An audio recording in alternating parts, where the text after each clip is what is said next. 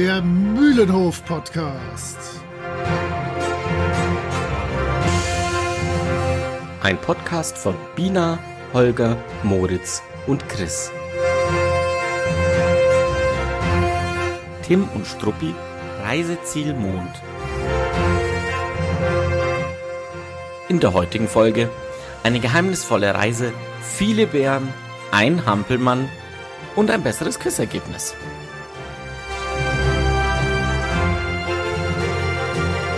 Alle 100.000 Freunde und äh, nee. Herzlich willkommen, meine Herren. Lange ist es her, seit wir uns das letzte Mal gehört haben. Endlich ist es wieder soweit. Willkommen zurück zum Mühlenhof Podcast. Jetzt, wo wir endlich mal wieder was aufnehmen, bin ich natürlich auch heute wieder nicht allein. Wir haben dabei Bina Moditz Holger. Halli, hallo. Hallo. Halli, hallo. Und nachdem wir uns das letzte Mal in die Wüste begeben haben, mit dem Reich des Schwarzen Goldes, wollen wir uns heute äh, eher kühleren Gefilden zu neigen, und zwar auch äh, nicht ganz irdischen Gefilden. Wir machen uns heute auf den Weg zum Mond. Tim und Struppi, Reiseziel Mond, ein Doppelband, aber heute hört ihr die erste Hälfte davon. So, legen wir los mit Jenseits von Mühlenhof. Wer darf denn eigentlich zuerst? Da darf ich loslegen. Der Holger da. Ja, also ich stelle heute wieder was Musikalisches vor. Und zwar habe ich äh, in den letzten Monaten sehr viel sehr alten Hip-Hop gehört und ähm, bin über eine Band gestolpert, die ich vorher nicht kannte. Ähm, und diese Band äh, hat auch noch einen Vorläufer, der noch obskurer ist. Ähm, fangen wir mit dem Obskuren vom Obskuren an. Die Ursprungsband hieß The Beatniks. Und die Beatniks waren eine Hardcore-Punk, Industrial Hip-Hop, Avantgarde Jazz Band von 86 bis 90. Und zwei von denen, nämlich Michael Franti und Rono C., haben danach weitergemacht als The Disposable Heroes of Hip-Hop-Recy. Weshalb fand ich die spannend? Ganz einfach, weil sie anders als ihre ja, zeitgenössischen Hip-Hop-Leuten halt diesen Industrial Hip-Hop gemacht haben was es danach eigentlich so auch nicht mehr gab. Sehr hörenswert, sehr interessant, äh, sehr anders. Leider äh, gibt es die Band seit 93 schon nicht mehr. Also sie haben ein sehr gutes ähm, verbreitetes Album 1990 rausgebracht, 1991 und dann nochmal eins 93. Danach haben sie sich auch aufgelöst. Allerdings immerhin der Hauptmann hinter dem Ganzen, der Michael Franti, hat später dann äh, Sparehead gegründet und ist immer noch aktiv. Er gehört laut NME zu den 500 Greatest of All Time. Ich hatte vorher noch nie von dem Mann gehört, aber ich kann es nur empfehlen. Als Anspieltipp würde ich aus der Zeit von 92 Television The Drug of a Nation sehr zu empfehlen. Hört rein, viel Spaß. Hört sich auf jeden Fall sehr cool an. Ist es. Ach ja, so, sozialkritisch sind sie natürlich auch, ne? Oh Wunder. Das war ja nicht vorherzusehen. Äh, gut, dann mache ich mal weiter. Wie immer ist es bei mir ein Podcast geworden. Und zwar der Nein, doch, Oh Podcast. Wie der Name schon sagt, im Prinzip ein Filmpodcast vom lieben Philipp Bösand und dem Thomas Plum. Nein. Doch. Oh. Grüße an Philipp, äh, er wird sich riesig drüber freuen. Den habe ich tatsächlich in Nidderau bei der Hörspielmesse kennengelernt und ja, sein Podcast, die beiden machen das wirklich cool. Moritz. Einen ersten Teil von irgendwas mitgebracht. Ihr wisst, ich mache eigentlich immer was äh, Comiceskes zumindest. Ich habe gerade zum Abschluss von meiner Klasse 10b Gruß an euch und ihren Eltern einen kleinen Comic geschenkt bekommen. Und zwar gibt es eine Comicreihe Idefix ja, und Unbeugsam. Genau. Das gibt es auch als Zeichentrickserie mit 52 Folgen, von denen ich, ich weiß nicht, ob leider oder glücklicherweise, vermutlich leider noch keine gesehen habe. Aber Idefix kennt ihr vielleicht äh, von Asterix und Obelix.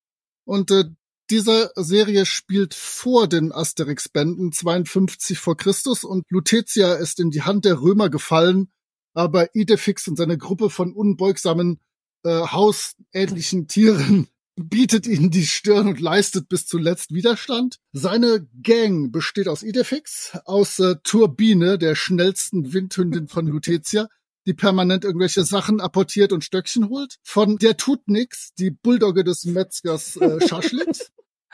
Dann gibt es äh, Sardine, die streunende Katze, Weiß nix, den Uhu des Druiden Amnesix und Asthmatix, den uralten Täuberich und Veteranen des Gallischen Krieges, der Botschaften immer äh, bei der Schlacht um Lutetia bis zu einer schweren Verwundung transportiert hat. Und hier in diesem ersten Band, der Römer müssen draußen bleiben heißt, gibt es drei kleine, schnuffelige Abenteuer. Also wirklich, das kann man überraschend gut lesen, wenn man es lesen kann. Denn das ist ungefähr halbe Größe von einem normalen Comicband und die Schrift ist für ältliche Menschen und freundliche Senioren wie mich ein bisschen klein. Ich brauche da sehr, sehr gute Lichtbedingungen, damit ich das genießen kann. Aber Idefix und die Unbeugsamen sehr empfehlenswert. Podcasts sind ja ein zeitloses Werk, deswegen verrate ich nicht, dass aktuell zwei Bände davon erschienen sind und ein dritter demnächst rauskommt.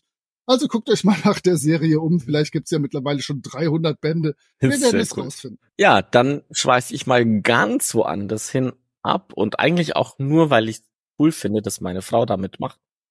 Und zwar möchte ich euch den Podcast Der Anruf ans Herz legen. Das sind zwei äh, Podcaster, die in jeder Folge einen einladen. Und dieser Gast erzählt dann eine Stunde lang ein bisschen was, was sich halt ergibt. Da ist nichts vorprogrammiert, das geht aus ein paar typischen Fragen heraus und ergibt sich dann im Gespräch, wo das Ganze hinführt. Das heißt, da gibt's dann auch mal der eine, der äh, erzählt, warum er aus äh, nach Jordanien wegzieht oder warum er nach Jordanien geht um mal komplett aus der Sache raus zu sein. Da gibt's einen, der nach jedem Studium noch ein weiteres Studium hinten anhängt und so weiter und so fort. Also wirklich ein Podcast, wo ja zwei Herren immer neue Menschen kennenlernen, mit denen Gespräche führen und das ist total cool. Vielleicht, wer die beiden sind, man könnte sie kennen, ich kenne sie leider nicht. Der eine ist Johannes, der ist Radiomoderator bei HR3 in Hessen und der andere ist Clemens, der ist ein Podcast-Producer, der unter anderem Barbara Schönenbergers mit der Waffeln einer Frau produziert hat. Die beiden verdienen damit kein Geld, haben tatsächlich jetzt auch eine längere Pause gemacht. Also auf der Website ist der letzte, äh, ist die letzte Folge von äh, 2022. Das passt also wunderbar zu uns. Ja, meine Frau durfte jetzt gestern die Aufnahme machen für eine der nächsten Folgen und ich bin super, super gespannt, was sie da so erzählt hat. Bei Apple ist die letzte Folge von Mai diesen Jahres. Oh, dann haben sie das nicht auf der Website aktualisiert. Okay, dann habe ich nichts gesagt. Muss ich dann wohl auch rausschneiden. Nein, hier wird nicht. So dann geht die Folge schneller online. Gut. Nur, nur, nur wenn Verstehe. Also fast immer. wir, wir lassen einfach Moritz äh, Tonspur weg, dann passt's. Und vor, Genau, das- vor allem kann er dann nicht einen Sache Quiz erleichtern. gewinnen. Bina? Ja, Hm. ich glaube, das ist eine sehr gute Idee. Aber du hast ja jetzt heute ein paar Vorteile, Bina. Auf geht's zu den Recherchen.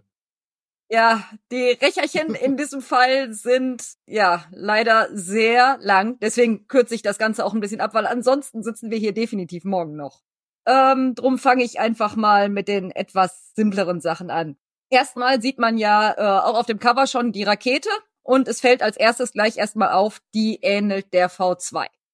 Das ist in dem Fall natürlich kein Zufall, weil Mitte der 40er Jahre ja der äh, von Braun von Deutschland aus in die USA kam und da dann halt ja auch das Weltraumprogramm mit vorangetrieben hat und der Hergé wie immer natürlich sehr gut darin war, Dinge nachzurecherchieren und hat sich dadurch halt ja an die Idee, wie man so eine Rakete bauen könnte, gehalten. Mal ganz abgesehen davon, dass das auch zu dem Zeitpunkt der neueste Stand der Technik war und dementsprechend das gar nicht so blöd war. Genauso zum neuesten Stand der Technik gehörte die Sache, dass man den Treibstoff noch nicht so reinbekam, um die Geschwindigkeit zu bekommen, um tatsächlich die Erdumlaufbahn zu erreichen. Und dementsprechend waren die ersten Ideen halt tatsächlich, dass man Atomenergie benutzen könnte. Dass man das am Ende nicht gemacht hat, steht auf einem anderen Blatt, aber auch das war zum Zeitpunkt des Erscheinens noch Stand der Technik. Äh, Dann im, dass die ersten Leute auf dem Mond dann tatsächlich erst im äh, Juni 1969 da ankamen, naja gut.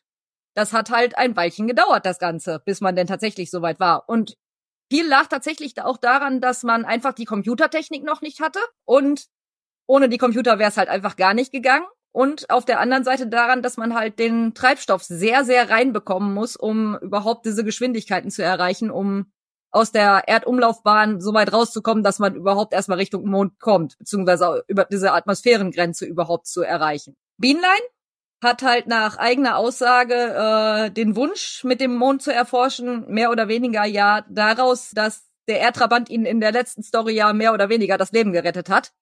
Dementsprechend ist das halt auch nicht so sonderlich verwunderlich und es war halt auch einfach die Zeit. Es war, ja, dieser Aufbruch, man wollte den Sowjets äh, äh, vorankommen oder als erster da sein.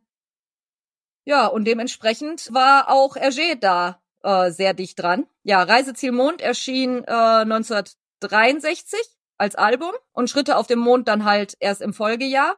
In Deutschland. Ja, drei, sorry, 53 äh, müsste es gewesen sein. Ja, natürlich 53. Ich war schon weiter, da ähm, die deutschen Leser halt nun mal erst 1960 bzw. 61 das Ganze lesen durften. Und als Doppelband gab's das Ganze dann von Carlsen erst 1979. Außerdem hat Alger tatsächlich, äh, als Armstrong und Co. wieder zurück waren, ein, eine kleine Zeichnung gemacht gehabt, auf denen er äh, Armstrong zeichnete, äh, wie er auf dem Mond ankommt. Und wer steht da? Ja, natürlich. Haddock, Tim und Struppi und begrüßen ihn. So nach dem Motto, na, auch schon da? Außerdem fällt auf, dass Hergé seinen Protagonisten Helme auf den Kopf gesetzt hat. Und alle waren total verwundert, dass die tatsächlich ähnlich den Helmen waren, die die späteren Astronauten dann auch tatsächlich verwendet haben. Dazu hat äh, Hergé mal in einem Interview gesagt, dass das gar nicht so verwunderlich ist. Ihm war natürlich auch klar, dass aufgrund der Meteoriten, die da so durch die Gegend fliegen, ähm, ein Helm auf dem Mond unabdingbar ist. Allerdings hat er die Helme total durchsichtig gemacht, weil man ansonsten nämlich nur Struppi erkannt hätte, weil wie hätte man herausfinden sollen sonst, wer Herr Doc und wer Tim sind? Es sei denn, man hört sie fluchen. Seine Informationen hat Hergé unter anderem aus der Zeitschrift des Colliers. Dort erschien am 18. und am 25. Oktober 1952 jeweils Dinge, die mit dem Mond zu tun hatte. Unter anderem äh, hat er aus der Chronik vom 18. Oktober die, äh, den Teil genommen, ein Mann auf dem Mond. Wissenschaftler erklären, wie man das hinbekommen könnte. Das war halt einer der ähm, Artikel dort. Ja, ansonsten, ja, wie es bei Hergé halt oft so ist, gab es auch diesmal ernsthafte Probleme. Er hat zwar wie immer äh, wirklich gerne gezeichnet, aber seine Depressionen und andere äh, Kleinigkeiten, die mal wieder schief gingen, haben halt mal wieder dazu geführt, dass er am Rande eines Nervenzusammenbruchs war und so auch diesmal sich das Ganze wieder einmal ziemlich verzögerte. Weil angefangen hatte er mit dem Zeichnen eigentlich schon 1949. Ich habe dann noch ein bisschen äh, in anderen Podcasts gestöbert und da ein paar Informationen, sagen wir mal, auch geklaut.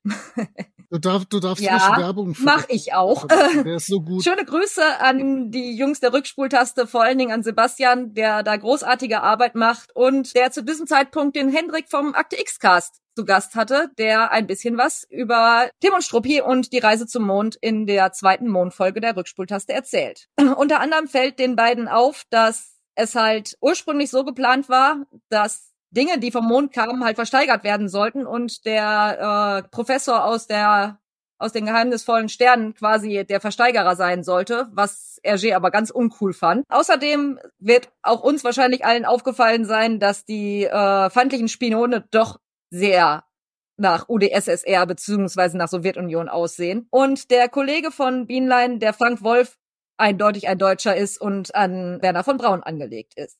Der Dr. Bernard Hövelmanns, ich hoffe, man spricht ihn so aus und ich gehe fast davon aus, dass er ebenfalls Belgier war, verfasste halt den Artikel Menschen bei den Sternen. Und Professor Alexander Adanov hat die Astronautik geschrieben und auch hier hat Hergé sich Dinge für seinen Band herausgenommen. Ansonsten gibt es noch schöne Zeichnungen, wo man sieht, wie die äh, Wissenschaftler sich die Sache vorstellten und wie dicht Hergé halt an den Ideen war. Unter anderem diese Idee, dass man bäuchlings liegt kommt halt durchaus auch aus der Wissenschaft. Daher sehen die Panels dazu auch sehr realistisch aus, wenn man sich die Fotos so ansieht. Ja, ich denke, das reicht zur Recherche, weil ansonsten habe ich gleich einen fusseligen Mund und ihr wahrscheinlich irgendwann auch äh, keinen Bock mehr zum Zuhören, weil wir sind hier nicht bei Geschichtsstunde. Ich habe noch ein ganz kleines dazu, was ich äh, mal wieder von der französischen Wikipedia-Seite geklaut habe. Das sind oft Informationen drauf, die man sonst echt nicht so oft findet.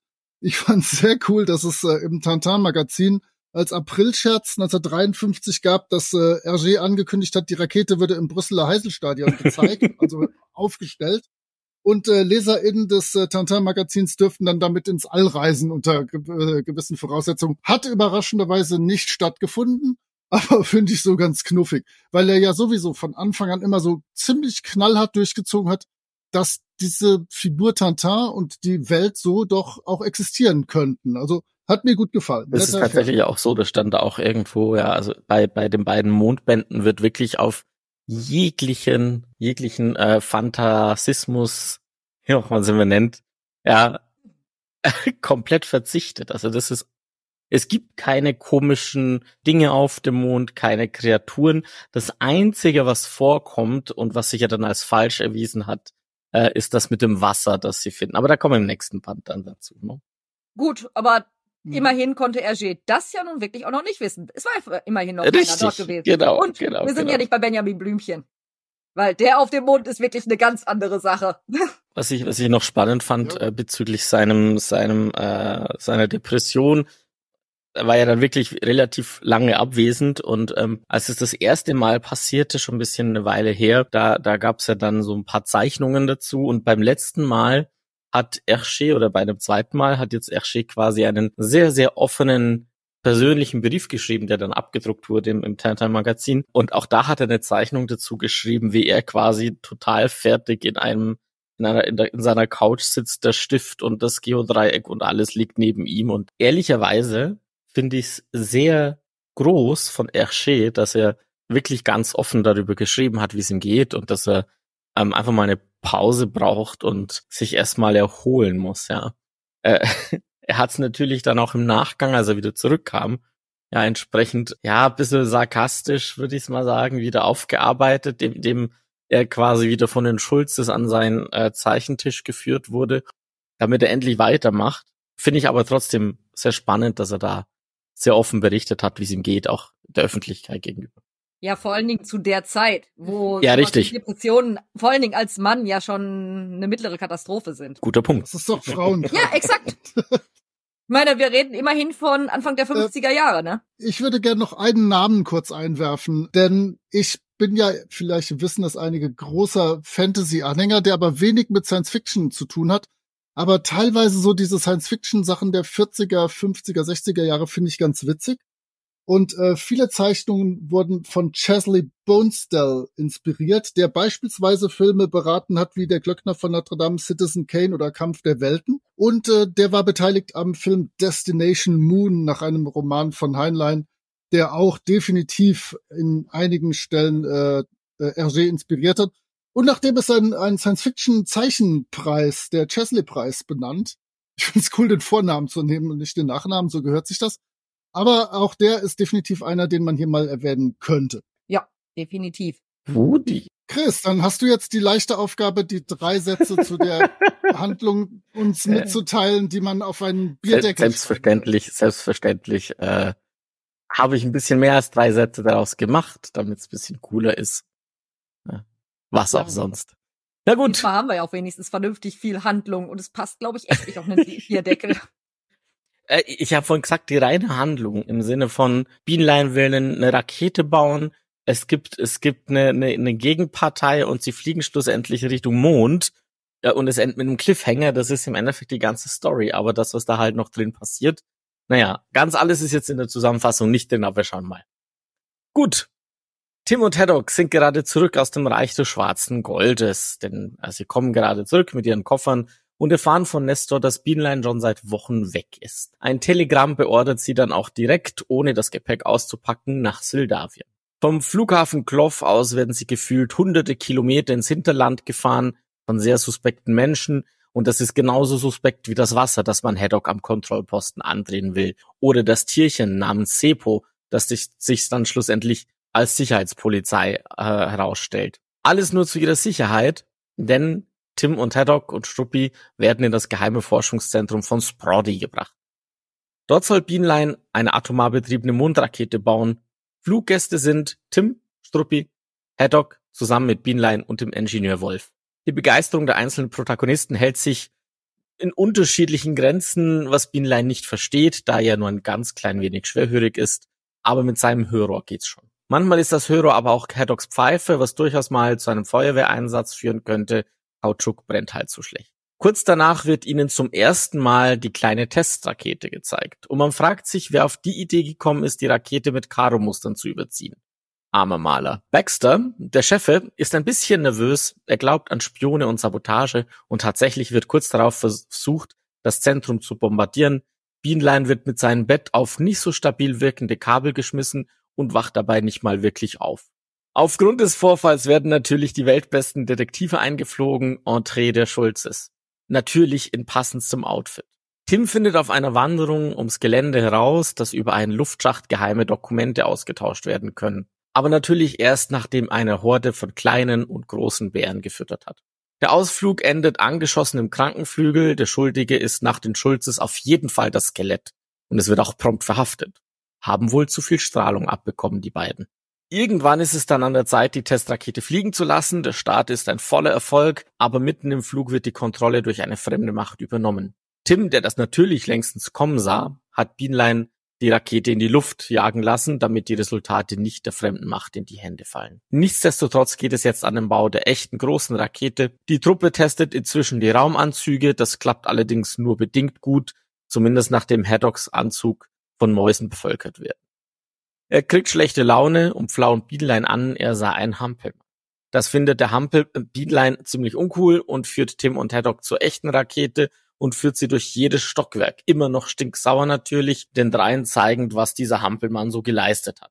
Haddock fällt mehrmals beinahe in die Bodenluke, hätte ihn der Hampel, äh, Professor Bienlein, nicht gewarnt. Wie es sich für einen guten Slapstick gehört, fällt Bienlein dann schlussendlich selbst hinein, dabei verliert er sein Gedächtnis. Alle Versuche, ihn davon zu heilen, scheitern, Reiterangriff, Schlangen, Fotoapparat, Wasserpistole, selbst Dynamit und Gespenst helfen gar nichts.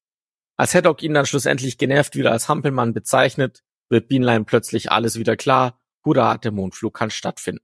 Die letzten Tests werden vorgenommen, die Koffer gepackt. Haddocks Whisky und Tabak in großen Kisten selbstverständlich, dürfen aber nicht an Bord. Nur die Schulzes können ihn mit Negativargumenten, sie sind zu alt für so ein Abenteuer, dazu überreden, doch noch mitzufliegen. Nach letzten Eskapaden, unter anderem mit einer Tür und einem Sektkorken, geht es endlich zum Startplatz. Die Aufregung ist bei allen groß, die Tür schließt sich, das Risiko der Reise ist gigantisch. Wer weiß, ob unsere Freunde lebend zurückkommen, ob es ihr Grab wird, fragt sich Baxter. Der Countdown läuft und Beanline drückt den Startknopf, der Start gelingt, aber alle Expeditionsmitglieder fallen in Ohnmacht. Ob sie wieder aufwachen? Das erfahren wir im Folgeband. Schritte auf dem Mond. So. Aber irgendwie ist es doch ein bisschen schräg, den nächsten Band dann Schritte auf dem Mond zu nennen, weil dann äh, zumindest wenn man beide zusammenkauft, ist irgendwie klar, dass sie nicht sterben werden, oder? Ich, ich vermute, das war damals noch nicht klar, wie der hieß. Aber ja, guter Punkt. So, was habt ihr denn noch so Schönes gesehen in diesem Band? Ich, ich überlege tatsächlich auch gerade noch, Nee, du hast das schön zusammengefasst. Ja, manche, manche Dinge hast du so schön rätselhaft verklausuliert, dass äh, unsere ZuhörerInnen geradezu den Band selber lesen ja. müssen, um es zu verstehen. Äh, gut gemacht. Ich möchte nichts hinzufügen und bin wunschlos. Ähm, ich kann mich da auch nur anschließen. Ich habe zwar bei ein paar Sachen gedacht, da müsste man doch das, aber alles gut. Alles gut. Ich wollte ja. sagen, wir wollen ja auch nicht. Sabina, du kannst Nein, ich meckern. Will gar nicht Los. meckern. Ich finde, ähm, Mach ihn fertig. Ich finde, man versteht die Handlung und äh, wer jetzt immer noch nicht verstanden hat, worum es geht und nicht lesen möchte, kann ja notfalls auch immer noch die äh, Serienversion oder halt zur Not auch das Hörspiel nehmen. Wobei ähm, das Hörspiel einem wahrscheinlich ohne die äh, dazugehörigen Bilder auch nicht immer unbedingt weiterhilft. Was ich noch zum Band sagen wollen würde, wäre, was mir aufgefallen ist, die sind diese unfassbar vielen ganzseitigen Panels. Mhm. Die haben wir ja sonst eigentlich nie, aber hier sind ja schon alleine vier, fünf und noch ein paar, wo quasi nur noch so eine Mini-Reihe darunter ist. Das ist also schon riesig. Es zeigt halt, es zeigt halt sehr gut die Größe dieser Rakete und dieses Projekts. Also das passt ganz gut. Ja, es gibt eigentlich. ja sogar eine extra Zeichnung, wo äh, quasi genau gezeigt wird. Diese, Blau, ja. diese die Blaupause. Die ist total cool. Ja. Man darf aber auch nicht vergessen, diese ganzen Sachen kamen ja erst äh, in der Albenveröffentlichung raus. Also in der Ursprungsfassung waren diese Großsachen einfach nicht vorhanden. Um noch ganz kurz äh, zum Tintin-Magazin, es gab noch eine weitere Abänderung außer diesen großen Paneelen. Und zwar hier in dem Band wissen wir ja nicht wirklich, wo sie herkommen. Also Tim und Struppi und natürlich Haddock. Aber im, in der Ursprungsfassung im Magazin gab es tatsächlich einen Beschreibungstext am Anfang, der dann äh, gesagt hat, äh, sie kommen jetzt gerade aus Arabien zurück und bla bla bla. Das haben sie halt bei der Albenerstellung dann weggelassen. Stimmt, da sieht man nur das Auto, was in, den, Genau. in die Einfahrt von Mühlenhof. Was, was ich auch spannend finde bei dem Band und was mir auch ehrlicherweise sehr gut gefallen hat, ist wie auch hier wieder mal wie typisch detailliert äh, der Atomreaktor gezeichnet ist. Ähm, hätte mein Panel des Bandes werden können, ist es aber aus Gründen nicht geworden. Wie vieles super exakt hier ist und, und auch wirklich so sein könnte, vielleicht abgesehen von dem übergroßen Röntgengerät, das die Schulzes betreten ähm, und mir gedacht habe, ich glaube, so ganz kann ich mir nicht vorstellen, dass es so war. Das finde ich schon, das finde ich schon echt, echt cool. Und spannend auch, wie viel Platz in der Rakete wohl äh, ist für Aufenthalt, Kochen. also, Ja, das ist eher so ISS zum äh, direkt mitfliegen. ja, genau. Und, und was auch spannend ist, vielleicht so am Schluss, äh, so wie es auch in meiner, in meiner Zusammenfassung gerade gemacht habe, so ab Seite, ab Seite 57 hört es dann eben auf mit, dass irgendwas Lustiges passiert. ne? Also das letzte, ich sag's mal, ansatzweise witzige ist da, wo äh, der Sektkorken erst in, in Haddocks Hals und dann an Struppi, der gerade von einem Sekt säuft, an Kopf geschmissen wird. Und danach, danach merkt man wirklich, wie ernsthaft es jetzt wird, ne? Also Ja. Ja, und auch diese in die Länge gezogene Sequenz äh, vom Start. vom Abflug, ja. Ja, das, das ist ja wirklich so, äh, wie wie es die, die Protokolle, was man ja dann vielleicht auch später gesehen hat bei NASA und Konsorten, ähm, das ist, glaube ich, schon anstrengend gewesen für die Leser der damaligen Zeit, weil man muss sich das ja vorstellen, auf wie vielen Seiten und auf wie vielen Panels dieser Abschuss passiert. Das, das Äh. muss ja ewig gedauert haben, wenn jede Woche äh, ein, ein Strip davon kam. Buh, aber okay, es, es sollte ja auch Schwere darstellen, Ja. dass es was Und- Ernstes ist. Und das merkt man da wirklich, wirklich gut. Und ich meine auch der Cliffhanger am Schluss, der ist ja eigentlich schon, der ist sehr passend. Ja. Na gut, wollen wir nichts zu der Kritik vorwegnehmen. Soll, soll ich bellen und wauen? Go for it. Passt auf, ich hatte zwei Wow-Momente. Einen kleinen, unauffälligen und einen größeren, der auch in deiner Erzählung schon vorkommt. Ich muss den größeren nehmen einfach. Wenn ich mich schon ganz vorne hinschreibe bei der Planung, dann muss das auch ausgenutzt werden. Ich liebe die Doppelseite 4647. Und ich beginne mit meiner großen Kritik an dem Band. Ich bin ja großer Haddock-Fan, anerkanntermaßen, und äh, das wird wahrscheinlich auch auf meinem Grabstein stehen. Der ist in diesem Band der Vollpfosten und permanent stößt er sich, kriegt irgendwas ab, macht irgendwas, fällt irgendwo runter und flucht und, und ist gestresst und genervt und ist irgendwie ganz außerhalb seines Elements.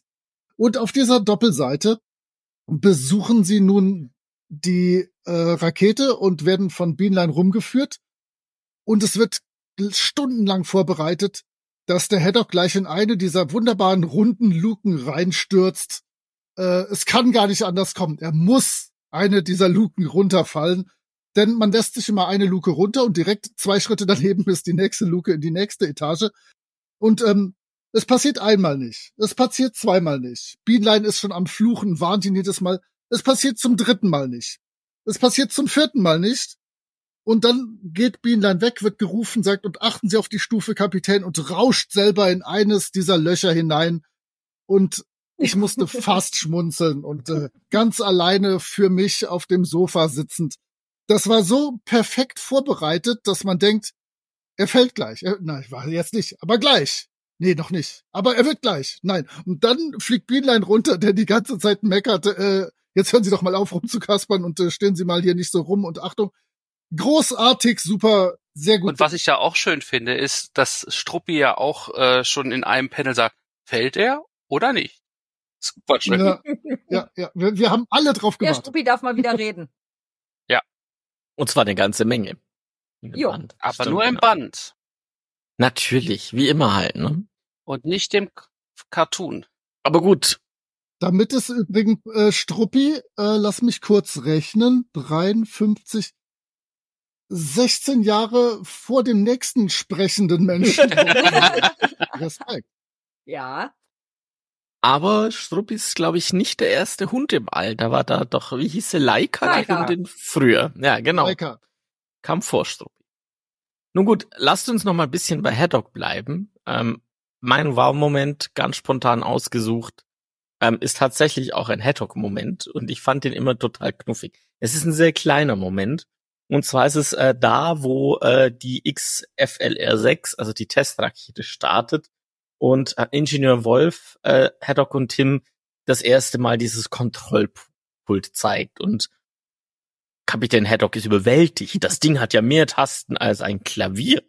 Würde ich jetzt zwar bezweifeln, aber äh, 88 Tasten sind es jetzt nicht, aber ziemlich cool. Und dann fängt er erstmal an, die, die Nachtigall, also die, die Castafiore nachzumachen, um dann zu sagen, so, jetzt kommt der berühmte Pianist Hadokowski, plum, plum, plum, plum, und fängt dann auf diesen Knöpfen rumzuspielen, bevor ihn dann, bevor ihn dann Baxter einbremst und sagt, ich gratuliere, Kapitän, Sie haben großes Talent, aber jetzt haben wir keine Zeit für Kammermusik. Ähm, stimmt, stimmt, stimmt, ja, ja, stimmt. Psst. Äh, Eine super, wirklich eine kleine Szene und ich fand sie irgendwie total hübsch. Seite Ja. 31 übrigens. Äh, ich habe auch zwei, aber ich nehme natürlich nur einen davon. Ich dachte eigentlich, die wären jetzt schon beide weg. Aber okay. Äh, ich entscheide mich jetzt mal für die den längsten Wow-Moment im Band. Er startet auf der Seite 41 und man kann es kurz und schmerzlos sagen, und ich will es auch gar nicht weiter beschreiben und im Großen, es ist der Hampelmann. Natürlich. Und den Hampelmann musst du einfach lesen, weil der Hampelmann ist wunderbar. Der Hampelmann ist ganz, ganz toll, ist ein absolutes Highland in diesem Band. Ich habe mir aufgeschrieben, Bienenlein Na, im du verrätst schon wieder viel zu viel. Hampelmann reicht. Ist, Aber da kommen wir doch gleich bei Ja, der Serie eh zu. Da kann ich nicht dran vorbeikommen. Das tut mir leid. ich Aber find's, okay, ich find's übrigens, und das muss ich an der Stelle auch erwähnen, ähm, selbst wenn Bienlein nicht spricht, erkennt man sehr gut, wie sauer er ist. Und selbst wenn, Ja. und selbst, und selbst wenn, und selbst wenn, wenn die, die, die, die, äh, die, die Haut, äh, ach, die, ach, mir fehlen die Worte. Ich wollte gerade sagen, es kann, Der, Bart und die das, Haare. das, das sind wollte ich jetzt, da wollte ich jetzt der darauf hinleiten, ja genau. Also selbst wenn die üblichen Verdächtigen nicht wären, der gezackte Bart, Ja. der zeigt's voll. Aber es, es ist ja auch Wahnsinn eigentlich. Äh, Bienlein hat eine solch heftige Transformation durchgemacht jetzt. Das ist der Hammer, oder? Ähm, vorher war er so Sidekick-mäßig mit Pendel und Schlag mich tot. Und jetzt ist er äh, im Rage-Modus und allem äh, geil. Toll.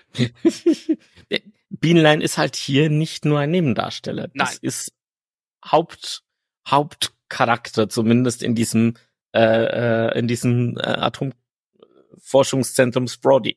Also, Ja, definitiv. Ja, und dann mache ich im Prinzip gleich mit Bienenlein weiter, weil mein Wow-Moment ist halt einer, der mich in allen drei Darreichungsformen einfach zum Lachen gebracht hat. Und zwar, das ist der Moment, in dem äh, Haddock versucht, Bienenlein wieder zum Sprechen zu bringen. Es ist einfach zu schön. Man könnte sich halt die ganze Zeit beölen. Haddock, der sich völlig vertöddert und äh, halt alles Mögliche versucht und am Ende ist es halt ja, dass er ihn Hampelmann nennt und das Bienlein komplett auf die Palme bringt und er plötzlich wieder reden kann. Und das hat mich halt wirklich sowohl als äh, Comic als auch in allen anderen Darreichungsformen einfach nur wirklich amüsiert. mich wundert tatsächlich bei der ganzen Szene, dass er den Dynamit nicht am Schluss versucht hat. Da kommt er danach noch das Gespenst. Also da finde ich den Dynamit schon stärker. Ja. Aber es ist ja am Ende dann weder das eine noch das andere und nicht mal das vertöddelte Gespenst in seinem äh, in, in seinem Bettlaken, sondern einfach nur der Hampelmann. Äh, Es ist traumhaft. Äh, Haddock hat in diesem Band definitiv auch echt einige Highlights. Okay, dann auf zu den Da Panel. darf ich wieder anfangen. Ah, das ist großartig, dass ich anfangen darf. Ja, du Glück. Ich glücklicher. Mein Panel des Bandes ist natürlich Seite 44. Ähm, das ist eins von diesen vier Panels, Bina, das du gesagt hast. Das Panel, ich, ich habe diesen Band als Kind ja geliebt. Ich liebe ihn heute noch, zusammen mit dem Schritt auf dem Mond. Und dieses Panel hat mich immer begeistert. Du siehst dort die, die große Rakete, ähm, die beiden, die beiden äh, Türme sind noch links und rechts dran. Und wenn man da genau hinguckt, passiert so viel. Ja, ähm, da, da fährt ein Aufzug hoch, da sind auf verschiedenen Stockwerken Arbeiter dran und arbeiten an der Außenhülle. Da wird gerade Gepäck eingeladen, unten fahren LKWs vor und bringen irgendwelche Sachen. Und ganz links unten sieht man dann eben klein das Auto von, äh, von, von unserem äh, Hampelmann mit, mit, mit Haddock und ähm, Tim und Struppi, wie sie zufahren und, und, und Bienlein zeigt auf die Rakete. Ähm, das Panel ist einfach großartig. Das ist genial. Ja, vor allen Dingen alleine dieser, dieser Flaschenzug, der diese Fässer da hochbringt, das ist, das ist oh Mann. Ja, es ist schon toll, das Bild, ähm, weil wäre auch eins meiner gewesen. Ich habe aber noch zwei andere, also kein Thema. Ähm, aber was, was ich toll fand, auch bei meiner Recherche, dass der Bob de Moore elf Tage lang nur dieses Bild gezeichnet hat. Es ist unglaublich, wie viele Kleinigkeiten, wie viele Details der gemacht hat. Also er ist ein echter Meister. Ich habe in der Tat äh, nach meiner Recherche dann noch nachgeguckt, ob es von Bob de Moore noch irgendwelche von ihm selbst kreierte Comics gibt, die man heute noch irgendwie erhält. Und ähm, vielleicht kann ich ja beim nächsten Mal was berichten, denn der hat mich auch sehr neugierig gemacht. Ja, er war so eine Art Chamäleon. Habe ich äh, in der in äh, bei Astronomie, äh, glaube ich, gelesen. Ähm, der konnte jeden Zeichenstil praktisch innerhalb kürzester Zeit perfekt kopieren. Und bei seinem Vorstellungsgespräch hatte er eine Mappe dabei und äh, hat dann praktisch Hergé auf die Probe gestellt, indem der Zug, den Hergé gemalt hat, und der Zug, den Bob de Moore gemalt hat, nebeneinander gelegt hat und er sollte dann sagen, welcher ist von Hergé und welcher nicht. Und Hergé hat es nicht geschafft. Er konnte es nicht hinkriegen. Das ist, das ist ja wieder Pepsi. Ah. für, für die älteren Ja. Das ist aber für die Ja. sehr viel älteren Menschen. Ich, Wobei das einfach war. Das, was scheiße, äh, Entschuldigung, das, was nicht gut war. ich kenne zumindest die bessere Werbung. Werbung. So, dann bin ich mit dem Lieblingspanel dran, da der eine weg ist. Hm. Ich habe noch zwei andere. Ähm, da, da, da, da, da. Na gut, wir sind langweilig. Ich nehme die andere Rakete. Seite 63. Ich finde das Bild hervorragend, äh, wo du dann siehst, wie die Rakete die Welt verlässt und du siehst unterhalb Europa mit dem italienischen Stiefel und dem der Küste und alles wunderbar gezeichnet. Wahrscheinlich auch von Bob de Moore. Kein Widerspruch. Tolles Bild, ja. Definitiv. Ah, Ja, was nehme ich denn dann jetzt? Dann nehme ich tatsächlich den Kernreaktor, weil der halt so Mhm. genial gezeichnet ist. Alleine durch diese, äh, durch diese Einschubstäbe, die man oben hat, die ja dann halt auch im Realen, man, man hat so ein bisschen das Gefühl, ähm, man würde so nach Tschernobyl gucken, so quasi kurz vor der Explosion. So ungefähr sieht das aus und dementsprechend würde ich sagen, sehr nah an der Realität, das ganze Spiel. Das Einzige, was ich halt ein bisschen seltsam finde, ist, was dieses komische äh, raketenähnliche Ding auf dieser äh, Rollrampe da zu suchen hat. Ich bin mir noch nicht ganz sicher, was das werden soll. Das verstehe ich bis heute nicht und ich frage mich jedes Mal, wenn ich dieses Bild sehe, was das eigentlich ist und was das tun soll. Es sieht cool aus, absolut. Ich habe, ich habe eine Idee, was es sein könnte, weil das sehe ich jetzt erst. Dahinter geht ja eine Klappe auf. Ich könnte mir durchaus vorstellen, dass die, die äh, Brennstäbe nicht wie die, ähm, wie die Haltestäbe von oben rein, sondern von der Seite. Und das machst du natürlich auch nicht per Hand, nach Möglichkeit. Ja. Maybe, maybe. Aber das ist mir gerade tatsächlich jetzt erst aufgefallen, dass da ja auch hinten dran was ist. Also das würde doch durchaus Sinn ergeben.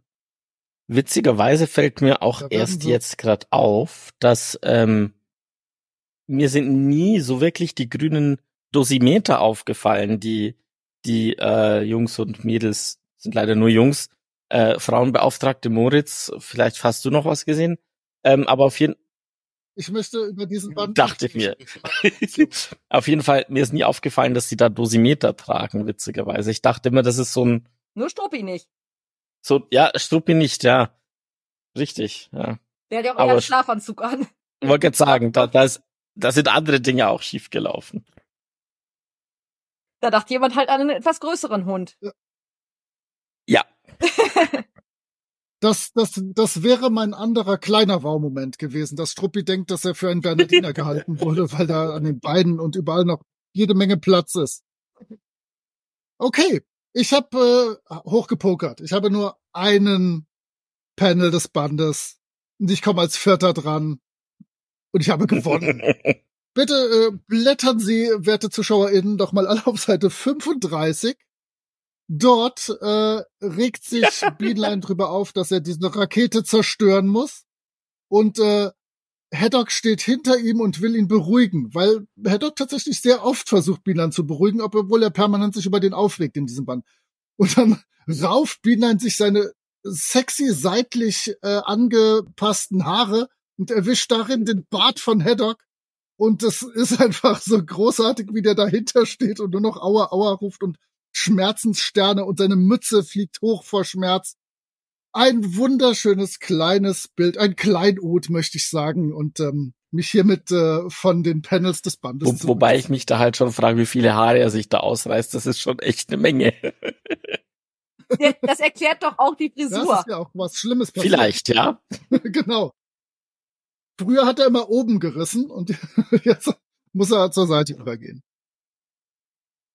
Okay, ähm, ich habe was Neues für die Flüche. Ich, äh, ich darf ja den Fluch des Bandes äh, dieses Mal präsentieren, weil ich sonst äh, keine aufregenden Sachen gemacht habe. Und äh, ich habe drei Flüche. Wir werden gemeinsam schauen, welches äh, der beste dieser Flüche ist. Alle sind im vorderen Drittel des Bandes. Ich bevorzuge natürlich welche, die nicht äh, unerfreulich sind und äh, Menschen verletzen. Außer diese eine Person, die gerade in dieser Szene angesprochen wird, da muss ich drüber hinwegsehen. Und zwar fragt er, äh, als sie dann in dem Auto fahren, wo es denn hingeht, und dann sagt er äh, Sprodi. Dann schimpft er den selbst Sprodi sie Gurkensalat. Das ist schon mal sehr, sehr schön. Dann äh, rast der Typ weiter mit seinem Auto und ähm, er wird angeschimpft. Fahren Sie nicht wie ein wild gewordener Handfeger. Sehr, sehr schön ist äh, der Werkschutzdienst, der es auch abkriegt mit Hagel und Granaten von Schlafmützen von Nachtwächtern. Alles drei sehr schöne, kreative Beleidigungen. Was wäre dann in euren Augen da? Der Handfeger, definitiv der Handfeger.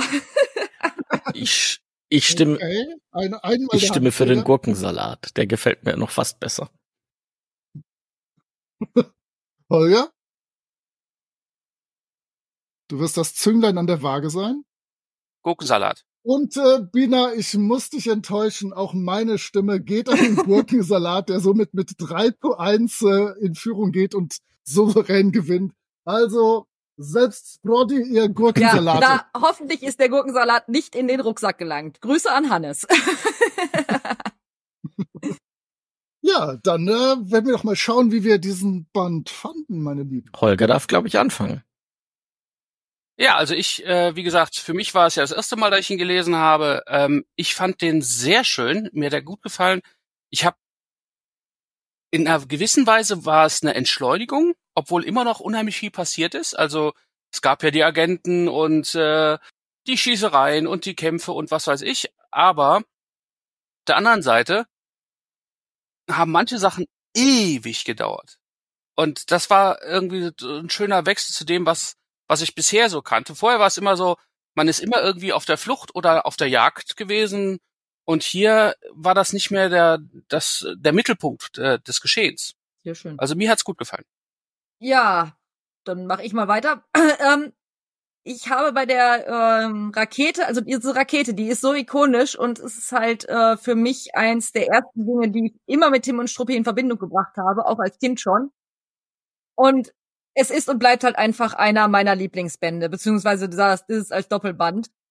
Ähm, vielleicht tatsächlich deswegen, weil es eins der wenigen Dinge war, die ich auch als Kind schon als Comic kannte. Aber ähm, ja, es ist halt, es sind keine wirklich, ich sag jetzt mal, ernsthaften Beleidigungen in diesem Band. Also es ist nicht, wird nicht auf irgendwelchen äh, rassistischen Dingen rumgehackt. Es ist äh, relativ ruhig man kann den sehr gut lesen und ähm, es sind halt einfach traumhafte Bilder da drin und dementsprechend, ja, nichts zu meckern an dem Band. Gut, es kommen immer noch keine Frauen vor, aber gut, wir reden von 1963 und wir reden von Atomforschung und äh, Raketen. Ich glaube, da war erst zehn Jahre später Frauen am Start und die wurden dann ja auch noch nicht mal wahrgenommen, obwohl sie diejenigen waren, die dafür gesorgt haben, dass diese dusseligen Computer überhaupt funktionierten. Weil die das nämlich im Kopf ausgerechnet haben, diese Teufels äh. Kerle nicht, äh, Teufels Leute. Ich weiß nicht. Man-. Man sieht, man Ähm. sieht hier einfach die Frauen nicht, weil sie sich zurückgezogen haben zum Programmieren der Computer. Ja, zum Spulen aufdrehen. Alle. Weil das war ja noch kein Programmieren, das war ja tatsächlich noch Spulen. Ja, gut. Ja, aufdrehen. ja. Ja, dann werde ich doch mal hier gerade euch ein bisschen in die Suppe spucken, aber vorher werde ich noch ein kleines Geschichtchen erzählen, denn ähm, zum einen besitze ich natürlich diese Rakete aus Plastik, die in meinem Keller sammelmäßigerweise steht, wie sich das gehört. Dann habe ich mit meiner Frau so ein Romantik-Ninja-Tattoo und ähm, wir haben jeder einen Teil von To Infinity and Beyond tätowiert an der gleichen Stelle und ähm, ich habe hier nicht verraten, dass das von Toy Story ist, sonst wäre ich damit nicht durchgekommen. Bei ihr ist noch so ein so ein Saturn-Ding sie dazu tätowiert und bei mir ist neben dem Schriftzug eine ganz kleine Rakete, die aussieht wie die Rakete von Tim und Struppi, damit ich das noch ein bisschen da reingemogelt habe. Also die Rakete, wie Bina sagt, ist definitiv ein sehr prägnantes Moped, äh, was einmal gesehen nicht mehr aus dem Kopf verschwindet. Aber ich kenne den Band seit ich klein bin. Ich habe den in Frankreich Anfang der 80er gelesen und äh, der war okay.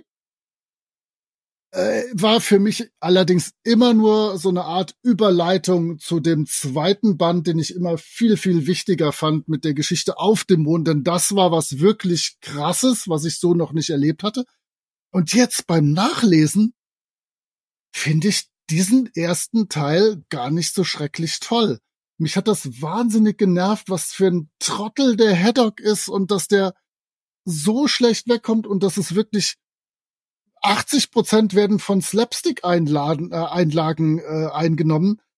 Das hatte ich so nicht im Kopf. Und wenn man jetzt schon ein bisschen voraussieht auf den zweiten Teil, der wirklich sehr, sehr ernsthaft und bedrohlich und gefährlich ist, ganz, ganz merkwürdig. Also, ähm, ich hatte den besser in Erinnerung. Entschuldigung, Chris, du bist dran. Das ist ja das Schöne bei diesen Sachen, ne? Das sind subjektive Eindrücke und ähm, lass mal das einfach so stehen, das ist völlig in Ordnung. Ja, tatsächlich gefallen, also ich, ehrlicherweise, ich sehe sie auch immer im Doppelpack, ne? Zusammen mit Shit auf dem Mond. Und ja, auch ich kenne sie seit äh, ich sieben oder acht bin, das erste Mal Zugriff auf die Bibliothek in der Schule hatte. Und ähm, mir gefällt der Band sehr gut. Ich bin aber bei dir, Moritz. Schritte auf dem Mond ist noch mal ein Stück besser. Ich habe kein Problem mit den Slapstick-Einlagen. Das passt meines Erachtens insofern ganz gut, weil es vielleicht die Schwere dieser Mission, der Schwere dieser Mission, die, die man immer mal wieder anmerkt und nicht erst am Schluss des Bandes ein bisschen konterkariert. Und das finde ich eigentlich ganz schön. Ich finde es auch schön, dass irgendwie von allem ein bisschen was da ist. Also wir sehen ganz kurz Mühlenhof, wir äh, lernen die äh, Bergregion von Sildavien kennen, wir lernen ein Forschungszentrum kennen, wir haben sehr viele technische, interessante Geschichten, haben wir ja schon gerade drüber gesprochen. Ähm, äh, wir haben natürlich das ganze Thema mit, mit der Rakete und der Mission. Das ist alles so cool und ich war übrigens immer großer Fan von äh, Dr. Baxter, warum auch immer. ich fand den irgendwie als Chef super. Der hat ein sehr männliches Kinn, aber sonst äh, tatsächlich interessant, weil der fällt ja noch nicht besonders auf. Aber okay, alles gut. Äh, nein, er heißt nur Herr Baxter. Aber woher recht, kommst du auf den Doktor? Den hab Aber ich der, er- der auf, Der hat mindestens Auf- auf zwei jeden Doktor- Fall. also wie gesagt, äh, ich ich finde man super, super vielfältig. Ja, also ähm, höchstens die vielen Beeren passen nicht ganz so gut da rein, aber sei mal da, sei mal dahingestellt. Also insgesamt, was soll ich sagen? Ich finde ihn, ich finde ihn großartig. Ich mag alles daran, inklusive äh, der lustigen Nummern auf den äh, auf den Anzügen der der Protagonisten. Ich glaube, es gab mal eine Zeit, wo ich sogar auf meine Kleider auch große rote Punkte gepackt habe und eine Nummer draufgeschrieben habe. Äh, witzigerweise ist mir das mit den Nummern erst aufgefallen, als ich den, die Serienfolge gesehen habe, denn die sind so klein in den Panels des Comics, dass ich dachte, die haben da einfach irgendwie so, so, so Buttons oder irgend sowas, wie man das halt in den 70er, 80er Jahren hatte. Aber ja, die haben tatsächlich. Baxter ist die Eins, Wolf, äh, Wolf, äh, Wolf ist die 14, Bienlein die drei, ich, Nein. neun, ja, neun, du hast recht, ist die neun. Äh, man sieht nicht alle Nummern tatsächlich. Wer die zwei ist, wird man nie rausfinden. Nee. Das ist, äh, das ist Robert Wagner. Der ist doch bei, bei Austin Powers Ach so. zwei, von Dr. Evil. Ähm, nee, was, was witzig ist, äh, ich werde das gleich zu, in der Serienfolge sagen, dass Tim und Haddock haben die 56 Mhm. und 57, beziehungsweise die 57 und 56 und äh, in der Serie haben sie es dann geändert. Da hat äh, Tim dann die kleinere und äh, wahrscheinlich erfolgreichere Nummer als Haddock, weil sie dachten, er ist doch hier irgendwie Held, der braucht die bessere Nummer. Dann nehmen wir das doch gleich zum Anlass und gehen zum Hörspiel erstmal. Ja, bevor, bevor wir Bild zum Ton bekommen, äh, bekommen wir jetzt erstmal nur Ton quasi. Ja, das Hörspiel zu Reiseziel Mond ist halt wieder ähm, ein Doppelhörspiel. Das heißt, auf Seite 1 ist halt wie immer Reiseziel Mond, der Rest ist dann halt Schritte auf dem Mond. Ich behalte mir vor, diesmal tatsächlich auch nur über den ersten Teil zu sprechen. Auch wenn das ein bisschen kompliziert diesmal ist, dadurch, dass ich dieses Hörspiel tatsächlich auf der Hinfahrt nach Nidderau zur Hörspielmesse gehört habe. Seltsamer Zufall, aber ja. Das Hörspiel kam tatsächlich 1984 raus, ist ähm, von Ariola Express, wie die meisten Tim und Struppi Hörspiele, auch wenn es Europa-Hörspiele gab, aber da ist tatsächlich Reiseziel Mond nicht dabei. Klar, die Vorlage ist Hergé und ja, ansonsten muss man sagen, das Hörspiel ist trotz der Kürzung auf 45 Minuten oder nicht mal ganz 45 Minuten erstaunlich stark äh, am Comic geblieben. Es sind zwar ein paar Sachen rausgeflogen, also ähm, es sind nicht alle Seltsamkeiten, die halt in dieser ähm, Station da vor sich gehen und so enthalten, weil das geht halt einfach nicht. Das ist nicht machbar auf 45 Minuten, das alles hinzukriegen. Da hätte man dann ähm, ja wahrscheinlich mehr als eine komplette Kassette pro Folge gebraucht. Und naja, gut, das war halt teuer damals. Dementsprechend, ja. Ansonsten, man versteht die Story auch äh, in der gekürzten Variante sehr gut, finde ich. Also man weiß sofort, worum es geht und eigentlich machen die Sprecher auch alle einen wirklich guten Job. Die Musik ist manchmal etwas zweifelhaft. Äh, Zum Beispiel die Zwischenmusik äh, bei Tims Ankunft auf der Station ist halt eine Westernmusik, wo ich mir denke, hä? Wie kommt ihr denn jetzt bitte da drauf? Aber gut, kann man mal machen. Und was besonders lustig ist, ähm, der Professor hat äh, diesmal irgendwie den Duktus von Yoda geerbt. Keine Ahnung. Ich weiß nicht, ob äh, irgendwie äh, da was schiefgegangen ist. Es klingt wirklich, wirklich seltsam. Nicht nur, dass er sich nicht nur deut nicht deutlich ausdrückt, sondern er spricht halt wirklich wie Yoda. Und das ist manchmal wirklich anstrengend. Schöne Grüße übrigens an Kiki an dieser Stelle, die das angemerkt hat. Als Hörspielsprecher habe ich mir in diesem Fall den Horst Stark rausgesucht, der, der den Baxter spricht. Aus mehreren Gründen. Aus der, auf der einen Seite, ähm, ja, die ganzen Hauptfiguren hatten wir schon und ähm, einige kommen ja auch erst später so wirklich vor. Und dementsprechend war das halt der einzigste, der für mich sehr auffallend war, weil man ihn halt einfach aus ganz vielen anderen Sachen auch schon kennt. Herr Stark war zum Aufzeichnungszeitpunkt tatsächlich schon 50 Jahre alt. Äh, ansonsten hat er recht viele Hörspiele gemacht. Gut, er kommt halt aus Hamburg und dementsprechend Aufnahmen in Hamburg. Die, genau, die haben das ja alle bei Europa gemacht. Ja gut, aber es war Und- jetzt ja ein. Ariola-Spiel. Es war ja nicht mal Europa. Ah, okay. Aber ja, gef gefühlt ist es tatsächlich rund um die Uhr Europa. Es ist die Gruselserie von Francis dabei. Er hat mit Marianne Kehlau zusammengesprochen. Er hat äh, bei den drei Fragezeichen mitgesprochen. Da spielt er unter anderem äh, den Bert Young in der Silbernen Spinne. Und dann halt natürlich auch wieder im Skateboard-Fieber. Und ähm, er macht im Rasenden Löwen und im Magischen Kreis mit. Er spricht unter anderem zum Beispiel den Marvin Gray. Deswegen, den hatten wir gerade erst beim äh, spezial gelagerten Sonderpodcast dementsprechend dabei. Ja, ansonsten hat er noch bei den Musketieren mitgesprochen. Also sehr, sehr viele Europa-Hörspiele. Okay. Ja, Äh, ich bist du wäre soweit. durch mit dem ja, nur Ich Ton? wäre soweit durch. Holger, magst du starten oder soll ich? Ja, bitte. Ähm, ich kann gerne starten, kein Thema.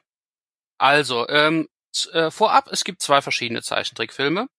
Der erste stammt von 1959 und ist, sagen wir es mal so, gewöhnungsbedürftig. Ähm, die Story hat ein bisschen was mit dem eigentlichen Comic zu tun, ähm, aber sehr vieles ist sehr, sehr anders. Und es hat mir nicht wirklich gefallen. Allerdings habe ich auch nur die ersten zehn, vielleicht zehneinhalb Minuten gesehen, weil danach ging es schon auf dem Mond weiter. Wenn ich, Und das ist ja erst der nächste Part. direkt bei dem reingrätschen darf. Komm. Bei dem Ja. ähm, ist nämlich anders als bei der Versuchsrakete im Comic und in der anderen Serie. Äh, sagt Bienlein schon auf die Frage, äh, wer denn da an Bord sein wird, sagt irgendwas, ah, äh, Mäuse, Ameisen, schlag mich tot. Und dann gerät Struppi aus Versehen an Bord und ist somit äh, nach Laika doch dann der zweite Hund äh, im All nur zwei Jahre später. Dachten, äh, haben die sich wirklich gedacht, ah hier 1957 Hund im All läuft, dann machen wir das doch auch. Und glücklicherweise kommt er wieder an. Das heißt, die Rakete wird nicht gesprengt, äh, auch wenn das äh, unterwegs mal fast passiert.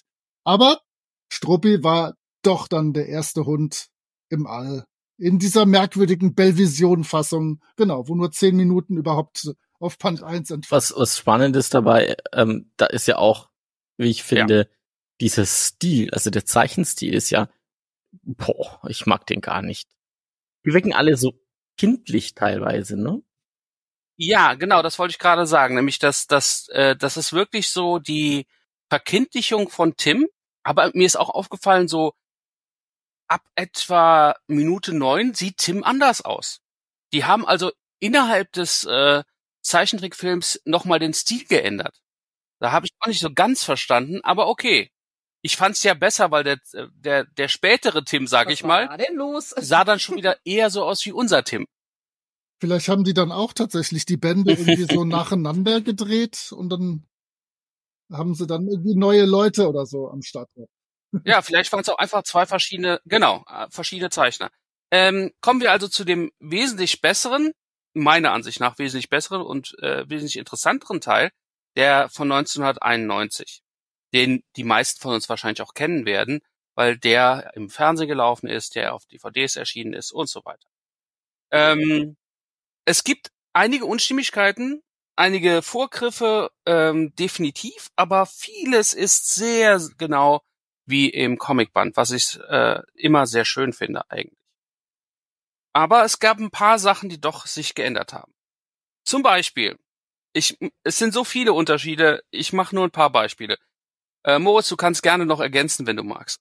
Im Film kommt dieselbe Szene mit äh, Beanline wie zuvor im Comic, wo er dann sagt, als er das Hörrohr hat, ähm, ja, äh, dieses Hörgerät, das ist ja nur was für Taube. Ich bin ja nur schwerhörig, sagt er im Film. Oh, danke, Im Holger. Comic sagt er immer harthörig. Ich, ich liebe das Wort Das fand ich ganz toll. Das hat irgendwann mal wahrscheinlich jemand in den 60er Jahren nicht toll übersetzt. Aber ich, ich mag das Wort deswegen unglaublich gerne. Mhm. Genau, da haben sie halt das gängige Schwerhörig genommen. Das habe ich mir auch notiert tatsächlich, ja. Dann ähm, die ganze Geschichte mit dem Mineralwasser ist rausgenommen. Ich fand die sehr lustig, ehrlich gesagt, im Comic. Ähm, dass, dass man ausgerechnet Haddock Mineralwasser anbietet, in irgendeiner Form. Also Wasser überhaupt, aber dann auch Mineralwasser, was sprudelt. Ähm, dann, was ich sehr gut fand, weil das hat mich am Anfang in dem Band sehr gestört. Das haben sie im Film nicht gemacht. Ähm, dieses, ich nenne es jetzt mal Pigeon-Deutsch, äh, was im Band noch vorkommt, am Anfang, ist im Film überhaupt nicht vorhanden. Also da wird die ganze Zeit durchgängig normales, in Anführungszeichen, Deutsch gesprochen. Struppi hingegen spricht im Film gar nicht. Wie wir eben ja schon bemerkt haben, im Band sehr wohl. Und ähm, ich habe mein Herr RG Cameo im Film gefunden bei 1657. Witzigerweise als Teil äh, ja der Bodenstation das der Bösen, nenne ich jetzt mal. Fand ich auch ganz lustig. ja. Ähm, und der Gegenspieler, danke nochmal an Moritz, äh, Oberst Boris Jorgen, kam im Comic nicht vor. Aber er hatte zwei Name wird Auftritte einmal im Film. genannt in einer kleinen Sprechblase, aber er kommt tatsächlich nicht vor. Er hat Tatsächlich, tatsächlich bei Reiseziel Genau. Mond kommt er im, kommt er tatsächlich schon zweimal vor. Das ist witzig. Also was mich total äh, irritiert hat, hat äh, war ähm, im Film, ich, ich könnte schwören, im Band war es nicht, ich habe es jedenfalls nirgendwo gefunden. Ihr könnt mich da gerne korrigieren. Im, im äh, Comic-Film, also im Zeichentrickfilm, nennt Haddock mindestens dreimal Tim Schiffsjunge. Und dieses Schiffsjunge für Tim fand ich sehr, sehr seltsam. Weiß ich nicht. Vielleicht war das vorher auch schon so, dass er das auch in anderen äh, Zeichentrickfilmen schon gemacht hat, aber mir ist es jetzt erst aufgefallen und ist mir ehrlich gesagt auf den Geist gegangen. So, ich hätte noch mehr. Ich habe hier über Ja, ich- 20 äh, Unterschiede, aber mal, äh, Moritz, mach mal. Einmal das, das mit diesem äh, Ostblock angehauchten falschen Deutsch ist mir natürlich auch aufgefallen. Mein Referenzpunkt dafür ist äh, Karl Moik, der mal im Musikantenstadel äh, polnische Gäste hatte und es unfassbar lustig fand, die ganze Sendung über an jedes Wort ein Ski dran zu hängen. Der Karl Ski Moik ist ein unfassbar lustiger Kerl. Aha, ha, ha, Karl. Ähm, das, ja, sowas nervt mich auch immer und das ist schön, wenn das rausgenommen wird, auch schon im Jahr 1991 ich finde immer, dass die Serie sowieso noch mehr für ein breites, schrägstrich kindlicheres Publikum gemacht ist, denn in dem äh, Comicband springen drei Männer von dem äh, Flugzeug ab und dann wird direkt als erstes gemeldet, dass sie einen Toten gefunden haben, ohne Papiere und so weiter. Ähm, hier springen dann direkt nur zwei Leute ab, so dass man nicht irgendwie noch einen Toten begründen muss, finde ich auch ganz Ja. okay. Genau. Na, genau, wir, genau, die suchen ja zwei Leute und dann tauchen die zwei Schulzes auf. Dann, Ja. was ich sehr schön finde, ich mag ja immer Übersetzungen und Hampelmann ist das, was äh, Bienlein ja im, äh, in der Serie, also in dem Comic triggert. Hier in dieser Zeichentrickserie sagte Herr, äh, Herr Doc, Bienlein, hören Sie bitte auf mit Ihren Hanswurstiaden. Und allein das Wort Hanswurst. Hanswurstiaden ist so weit vorne. Ähm, und das hat mich neugierig gemacht und ich wollte gucken, was ist denn im Original. Das Original hat mit beidem nichts zu tun. Nicht mit Hampelmann und nicht mit Hans Wurst. Aber jetzt habe ich nachgeguckt, äh, er bezeichnet die als Suave. Und Suave sind Angehörige eines äh, einer historischen Infanterieeinheit und äh, stammen vom Stamm der Suawas im Distrikt Suawa in Algerien und bereits zur Zeit des Osmanischen Reiches bildeten die Söldnertruppen, die für ihre Tapferkeit bekannt waren, was ja dann wiederum nicht passt, weil es soll ja hier eine Beleidigung sein, nicht äh, du tapferer Kämpfer. Aber äh, ich, Hanswurstiaden, das ist definitiv ein Wort, was viel zu selten benutzt wird, äh, was äh, jetzt in meinen äh, Sprachwortschatz äh, neu Einzug finden wird. Und der größte Unterschied, ich weiß nicht, ob wir es schon angedeutet haben, ist, ähm, es gibt ein offenes Ende im Comic. Hier erfahren Also ein wir schon Cliffhanger. einen Komm, wir es ist. Anfang, Und der wie ist der weg. nächste Band weitergehen könnte. Wobei auch, seien wir ehrlich, wir gehen auch im Comic nicht davon aus, dass sie alle mausetot sein werden, denn äh, der zweite Band äh, winkt ja schon am Horizont. Äh, aber ja, äh, hat mir aber gut gefallen. Sie haben sinnvoll gekürzt, sie haben schöne neue Wörter benutzt. Ich möchte nichts kritisieren. Ähm, mir ist mal gerade aufgefallen, ich glaube, im, äh, in der Serie kommt auch tatsächlich diese Szene vorher im Flugzeug mit Haddock und dem, äh, wo die das äh, Wasser in den Whisky gießen wollen, nicht vor. Vielleicht haben sie deswegen Genau, dir fehlt. eben drum, vielleicht haben sie deswegen die andere Genau. Wasserszene auch rausgenommen, weil es ist halt doch deutlich witziger, wenn man beides hat. Also Wasser verfolgt ihn irgendwie. Ja. Aber wir- wirklich, Haddock Wasser in seinen Whisky tun zu wollen, das ist ja wohl, äh, Nee. das geht nicht. Ja, und wie gesagt, noch Sprudel. Wasser und in Whisky ist ja schon eine Sache. Uah. Aber Sprudelwasser in Nee, Whisky, das geht klar. gar nicht. Überhaupt nicht. Ja, was seid ihr so still? Jetzt kommt der Moment, vor dem wir alle außer Holger fürchterliche Angst haben. Nein, da müsst ihr keine Angst haben. Jetzt kommt der lustige Teil. Dann lasst uns loslegen. Ich bin schon ganz gespannt, wer von euch die wenigsten Punkte schafft. Äh, ich habe mich bemüht, dass viele Fragen echt dabei sind, die unlösbar sind. Nein, Blödsinn. Fangen wir an. So, herzlich willkommen zum Quiz 16 Reiseziel Mond. Frage Nummer eins: Wie kam es zu der zeitlichen Diskrepanz zwischen der Veröffentlichung der ersten Seiten im Tintin-Magazin 1950 und der ersten Heftausgabe in 1953? Kannst du es nochmal formulieren, bitte? Ich kann es auch noch anders formulieren. Es geht mir darum, dass ähm, ihr mir sagt, den Grund, weshalb die ersten Seiten bereits 1950 erschienen und es dann sehr lange dauert, bis äh, die von Castamont das äh, Magazin selber Okay. praktisch drei Jahre später erst erst, ähm, ja, erstellt wurde. So. Ja, Wuhu. ähm, so, ich gebe euch allen drei schon mal einen Punkt, aber ich, ich werde jetzt meine Antwort euch vorlesen. Vielleicht ist es dann klarer, weshalb ich sie so formuliert habe. Im September 50, also na, nach der Nummer 36, ähm, im September 50 bis April 52 gab es keine neuen Tintin-Ausgaben in irgendeiner Form. Es wurde nichts veröffentlicht. Er war gar nicht so lange in der Schweiz äh, mit seiner Depression und seiner Überarbeitung. Diesmal war es nämlich nur in Anführungszeichen zwei Wochen. Aber er war auch danach noch nicht in der Lage äh, zu arbeiten, zumindest nicht an Tintin. Das ist ihm sehr schwer gefallen. Hergé hatte also insgesamt einen totalen Zusammenbruch. Dazu kam noch auf, er ist ja ähm, 52 auch noch nach Paris gefahren, darüber haben wir ja eben schon mal gesprochen, um mit dem Autor des Werkes zu, direkt zu reden und seine Rakete auch zu demonstrieren und zu zeigen, ob das so in Ordnung ist. Und leider ist ihm, äh, er hatte seine Frau mitgenommen, äh, die beiden hatten einen Autounfall, der sehr schlimm war. Und äh, Hergé selber ist zwar nur mit Kratzern davon gekommen, aber seine Frau äh, hatte das Bein total zerstört und mussten diverse OPs über sich ergehen lassen. Deswegen, wenn du, ihr alle, ihr habt alle von der Depression gesprochen, Hab ich an- davon, akzeptiert, aber man hätte halt auch mehr sagen liegt, auch nicht unbedingt besser wird. mit Sicherheit nicht.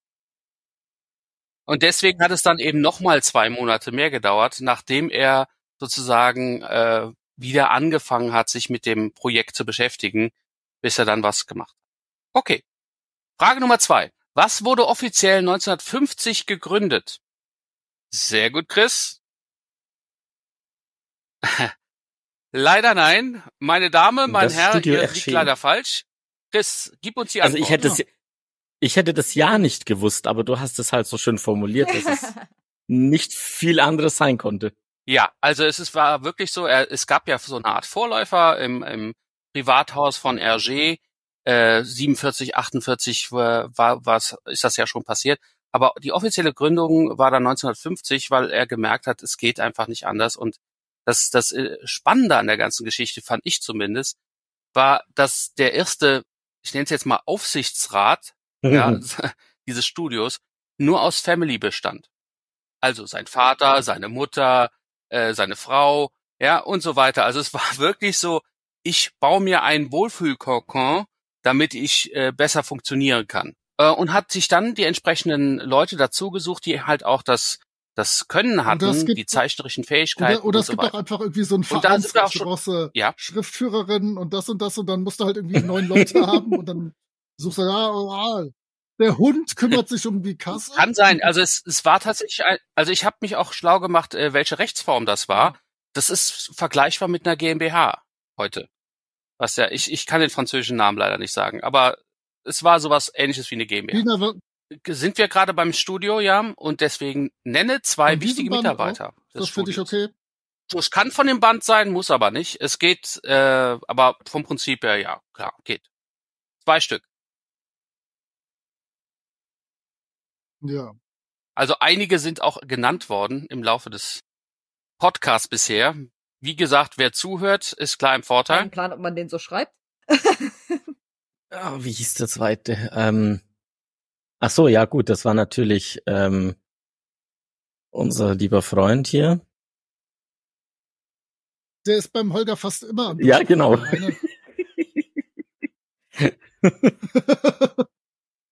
Der hat bei mir auch schon einen speziellen Namen. Der heißt nur noch so. Ja, also tatsächlich, was mich ein bisschen äh, irritiert ist, äh, Der, äh, Dein zweiter, über den dem hab ich nichts gelesen. Der hat sonst äh, Dan Cooper gemacht als Comic, aber der hat äh, auch bei den Hintergründen und so unterstützt. ah, okay. Aha, oh, äh, weil wie gesagt, den habe ich den Namen, ich habe ihn auch recherchiert, äh, Mitarbeiter. Deswegen habe ich zur Sicherheit so, deinen aber egal. noch dazu. Gut, äh, danke, danke. Den habe ich auch erwartet. Beim, aber ähm, ja, also, Ja, und halbe Punkte werden abgerundet. Schon Tina, okay. ich gebe dir einen halben Punkt, okay? Nein, nein, nein, wir sind, wir sind hier nicht so, nicht so wie bei, wie bei Nein, anderen ich, ich Podcasts. runde die ab. Bei mir wird jeder halbe Punkt gezählt. Äh, ist Bob alles, zählt alles. Aber Bina, dann gib uns mal deinen. Natürlich. Oh. So, und Hm. dann hat Hm. Chris, Ich krieg einen Punkt. Okay, okay. ja, Aber der Me du kriegst einen Punkt. Es sind zwei. Ja, ja.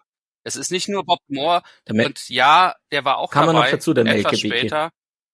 Aber Ja. er kam. Äh, ich habe tatsächlich, ich habe tatsächlich überlegt, ob ich auch noch äh, ja, kam noch den dazu. Liebling, den Edgar Pierre Jacobs äh, dazu pack, aber der, Nein, der das ist ja- mein, das aber der mein ist ja, ja, ja richtig. Nein. Aber der ist, der ist ja, der ist ja nicht dazu. Das ist der der war dann nur noch Der ist nicht extra Mitarbeiter, ne? Und was, was ich ganz toll fand, also ich habe jetzt einige, äh, ich habe mir dann auch Zeichnungen von denen angeguckt und die anderen Zeichner, die er geholt hat, neben Bob de Moor, wobei ich da immer noch sage, der ist ultra Hammer, äh, die anderen sind auch nicht schlecht. Also äh, ich entschuldige mich jetzt schon mal für die Aussprache, aber ihr wisst wahrscheinlich, Ich wer es werde ist nicht und sagen. äh, ich weiß. Moritz kann und Chris auch definitiv besser aussprechen. Ja, Also- Roger Leloup. Ro Roger Leloup, Kennen wir auch, ja. Jacques, Ma Jacques, Jacques Martin, Joël Azara, Michel Desmaretz.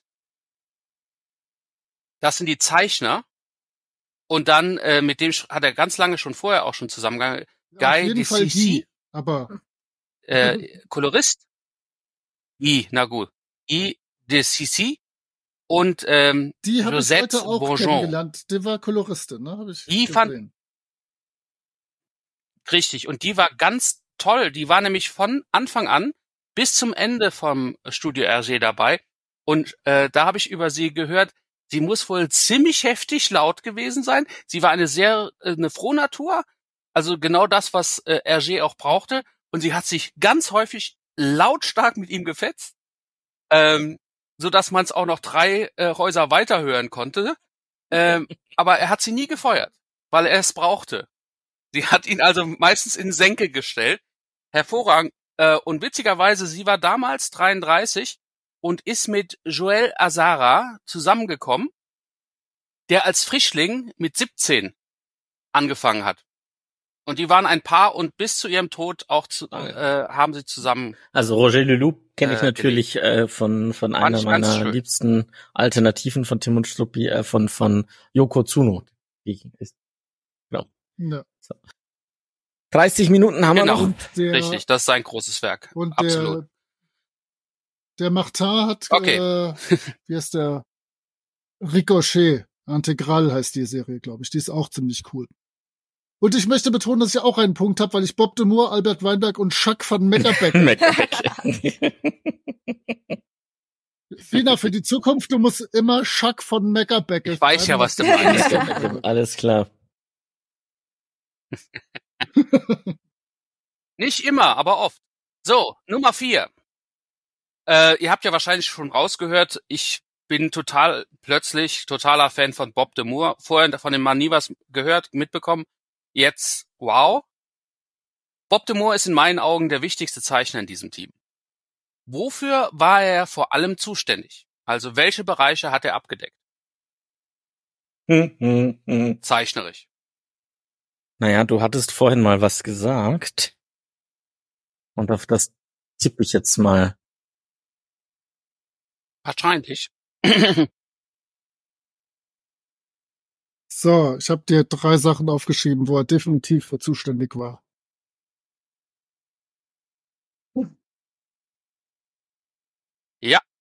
Das ist der Punkt, junger Mann. So, ich habe auch was. Ich hab's schöner genannt, aber egal. Und das zwei? Ah, und ich sehe, Biene hat mir zugehört.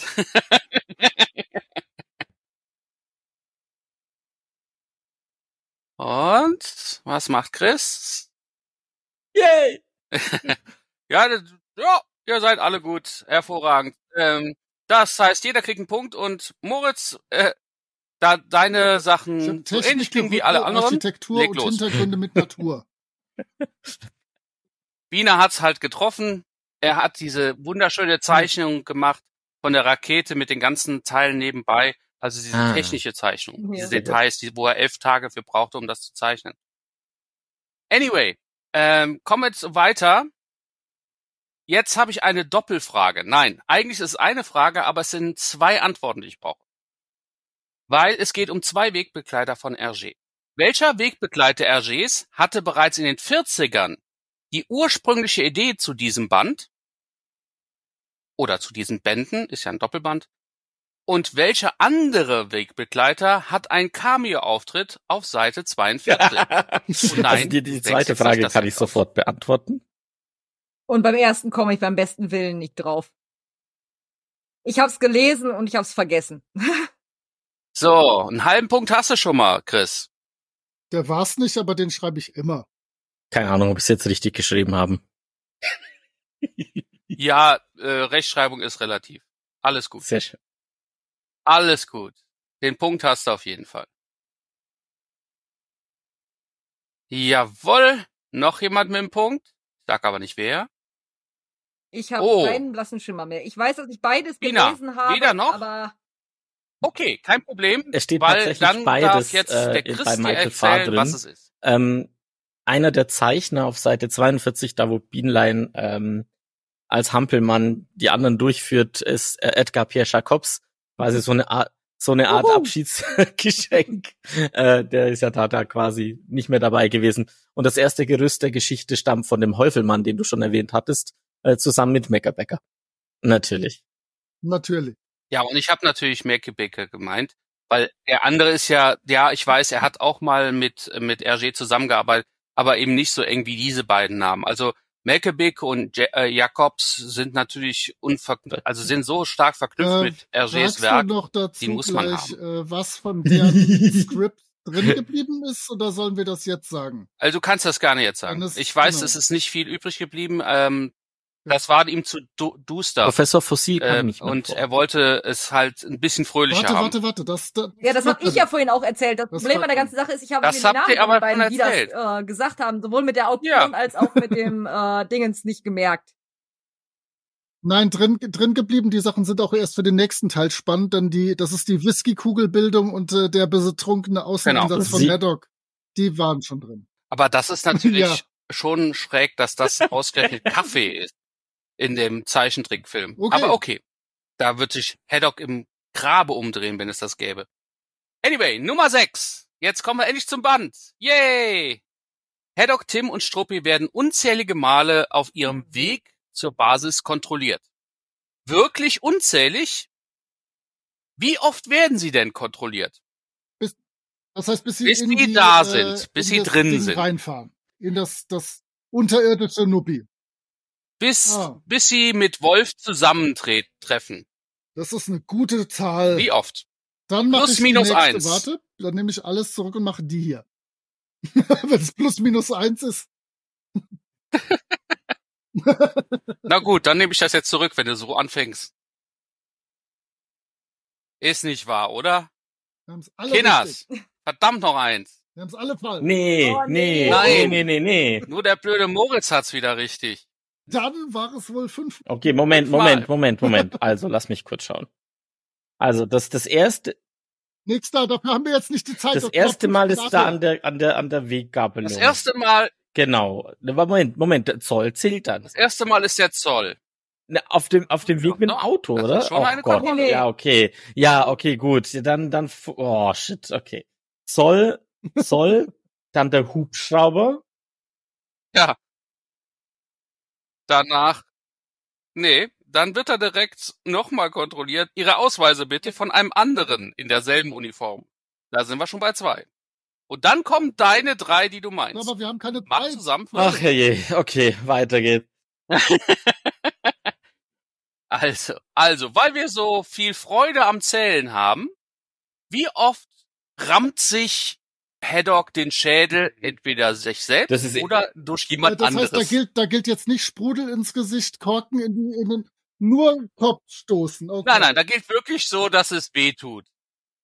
Ja, Kopfstoßen, dass er Also das irgendwas ist- gegen den das- Kopf kriegt, ja, aber jetzt nicht Wasser, das, ist, ja kein Schmerz. Da, ne? wo er wirklich Schmerzen hat. Das ist Dann die dauert die. Folge Aber ich kann lang. euch alle Seiten und Panels nennen, wenn ihr wollt. Ach, ich, Ich habe sie notiert. Keine Ahnung. Los, leg los. Also, wie viele? Wie oft Problem- kriegt der eins auf ein Date? Ähm, ich sag jetzt plus minus Problem, zwei, ich hab- okay? ich kann Weil es die ist Zahl schwierig. 29 verraten. Die sind alle Demütigungen inklusive rotem Lack ins Gesicht und sonst was, aber ich krieg nicht mehr einzeln jetzt ins äh, zusammen, wo er sich den Kopf stößt. Komm, ich gehe noch um. So. So, jetzt die Zahl. gilt. Ach, warte, ich korrigiere noch mal, einfach weil es lustig ist. Okay. Wa- Was ist denn, wenn, was ist denn, wenn ihm eine Tür gegen den Hintern prallt und das wehtut? Nur, Nur oh, dann, dann, dann muss ich vermutlich, ja, okay. Nein, ich, das ist nicht ich der bleib dabei. Dann nur Kopf. bleibe ich bei der ersten Zahl. So, die erste war super. Das war eine gute Zahl. So. Schade. Und hat jetzt äh, wieder die Moritz erste hatte genommen. sich eben mit seiner zweiten Zahl nämlich ins Ausgeschossen Das ist unfair. und hat jetzt wieder die erste genommen. Jetzt ist er gerade so noch drin. Aber wenn es dich tröstet, du kriegst auch einen äh, Punkt. Du bist eins drunter, er ist eins drüber und Bina, es tut Oh, mir sehr leid, die aber erst- du hast nur die Hälfte. Alter Schwede, Das ist- ja, nur es die sind ersten drei gedanklich 14 Mal, nicht gedacht, sieben Okay, Mal. so viel kann dann eigentlich nicht mehr kommen. Auf, Es ist der Hammer. Es ist der Hammer. Der Mann, der hat wirklich gelitten in diesem Band. Seite 6, Seite 9, Seite 10, Seite 24, 32, 33, 36, zweimal auf der 41, 43, 52, Genau, bei der einen 53 und Szene- zweimal auf der bei der einen 54. Szene in dem Zimmer Er vom hat Professor total gelitten. insgesamt viermal, aber halt dreimal den Kopf und einmal wird er so mit am Arsch mit der Tür umgeworfen. Ei, Ja. ei, ei. Jawohl. Genau. Und schnell weiter auf die Frage 8. Ah. Die Schulzes sind neben Haddock natürlich Comic Relief im Band. Wie, wie immer, wisst ihr ja. Ähm, diesmal sind sie aber auch in der Gefahrenabwehr tätig. Wer wird von ihnen festgesetzt? Eine äh, äh, Schrägstrich, äh, Anführungsstriche Person. Es sind Okay, und zwei. man kriegt nur Punkte, wenn man beides weiß. Wenn wir, ah, warte, warte, Du warte. kriegst halt einen halben, wenn du eines ja, weißt. ich meine, ich weiß So. auch den zweiten. Ich überlege gerade. Ah, Ich komme nicht, ich komme nicht drauf, wer der zweite war. okay. Dann kriegst du nur einen halben Punkt. Aber naja, den sie hast haben du das Skelett festgenommen. absolut verdient. Bina, wen hast du? Genau, das war der halbe Punkt. Und wer Ja, von euch also beiden. Herren möchte mir das andere nennen? Das war da, als sie, als es dunkel war und Ja, der Ja. Ingenieur. und sie eigentlich ja, nein, ich darf jetzt nichts sagen, ne? Eig Keine Genau. Spoiler. Nein. So, so, Nummer neun. Durch welches Wort erhält Professor Bienlein übermenschliche Kräfte? also wenn wir das nicht wissen, Ich krieg einen halben Extrapunkt, oder? Wir haben hier ich, ich habe sogar, ich habe, ich habe sogar, du hast doch die Nein. französische Originalversion hingeschrieben. Ja, ja, natürlich. genau, richtig. Kein, Vergesst es, ihr kriegt Naja, dafür den nichts. So. man, indem man den Bienen Also, Bina, bei was? Weck den Bienlein in dir.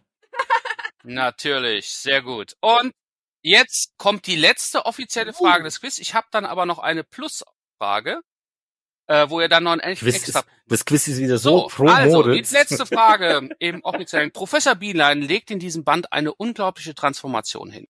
Aus dem schwerhörigen, verpeilten Wissenschaftler, der das Pendeln liebt, wird ein ernstzunehmender Wissenschaftler. Was trägt sehr dazu bei, dass er nur noch selten schusslig dargestellt wird. Sehr gut, ihr liegt alle vollkommen richtig. Er hat zunächst ein Hörrohr und später sogar ein Hörgerät. Wunderbar. So, und jetzt kommt die Zusatzfrage. Haha. Oh Gott, jetzt wird schwierig. Ich muss wieder einen Namen aussprechen. Aber gut, egal. Wer war Was? Baudin van den Branden de Reed? Auch ja, ist ja klar, dass es eine. Moritz-Frage ist. Ich habe keinen Schimmer. Ah, doch, doch, doch, ich hab's gelesen. Verflixt, der Name sagt mir was und ich hab noch gedacht, scheiße. Ich hab, ich, nee, Christo, keine Angst, ich komme ums Verrecken nicht drauf, aber ich weiß, der Baron äh, klingelt was. Also ich würde Bina den Punkt jetzt echt gönnen. Ja, wirklich, Ja. wirklich, wirklich. Also ich, ich gebe keine Antwort ab. Ich schaue nur inzwischen mal nach, ob er da drin ist, wo ich ihn jetzt suchen würde. so, Holger, ich habe keine Be Ahnung. beziehungsweise, beziehungsweise, warte, Aber Nein. Ja, bist meine letzte Hoffnung. nee, ich komme nicht drauf. Ah, nicht schlimm. Alles gut. Dann kriegt halt keiner den Zusatz. Er war ab Ah. 1953 RGs Sekretär, seinerseits Royalist und äh, er ist auf so Echt? ziemlich jedem Okay. Foto vom Studio RG äh, zu sehen. Und eines seiner Hauptaufgaben war, den RG zu entlasten, der über Stimmt, Jahre, wirklich. Jahrzehnte kann man schon fast sagen, als erstes immer die Fanpost bearbeitet hat. Und ähm, das war halt sehr viel Arbeit. Der hat jeden Tag eine Stunde am Anfang, nur zu dem Zeitpunkt, Mhm. jetzt in den 50ern, kamen da säckeweise Post. Also es wäre echt schnell gegangen. Und äh, sein alter Sekretär, da habe ich den Namen leider vergessen, der war auch sehr wichtig, der äh, ist rübergegangen in, in, ähm, ins zum Tintin-Magazin und hat seinen ersten oh, okay, so Kontrahenten als Chefredakteur ersetzt. Ja, also der, der war halt ursprünglich von ähm, dem Macher des Magazins Okay. halt eingestellt worden Tolle hat's Beziehung. zehn Jahre lang nur gekabbelt. Und äh, Hergé hat's dann halt hinbekommen, seinen eigenen Mann einzuschleusen, der Darf- ihm sehr willig war. Anyway, Go for it. Und zwar, also Bina hatte gesagt, dass eigentlich ursprünglich in diesem merkwürdigen Konzept äh, Jean-Baptiste Fossil der Böse sein sollte, der aus dem geheimnisvollen Stern. Und äh, der hatte nämlich als Ziel, Geld damit zu verdienen, um einen Diamanten für einen, eine Hollywood-Diva zu kaufen. Und das wäre damit nach Al Capone die zweite Realperson in einem Tim und Struppi-Comic gewesen. Wisst ihr, welche Diva das hätte sein sollen oder können? Ich war sicher, die Frage. Das habe ich nachgelesen, aber ich habe natürlich den Namen schon wieder vergessen. oh, verdammt. also ich Das habe deine nichts Frage davon gewesen. gelesen, muss ich zugeben. Aber ich könnte mir vom Zeitraum her Exakt. 1950 Ja. vorstellen, Genau. dass es Genau, äh, Rita. Hayward gewesen ist. Jawohl. Und, Gut, Holger, du bist qualifiziert, weiter Fragen zu stellen. und wie viele Bären waren insgesamt auf den Bärenbildern abgebildet? Kann ich dir leider nicht sagen. So, ähm, ich werde gerade euch noch erzählen, wie der Punktestand ist. Wiener, du hast jetzt Hm. 21,5, Chris 31,5 jo, das ist noch machbar.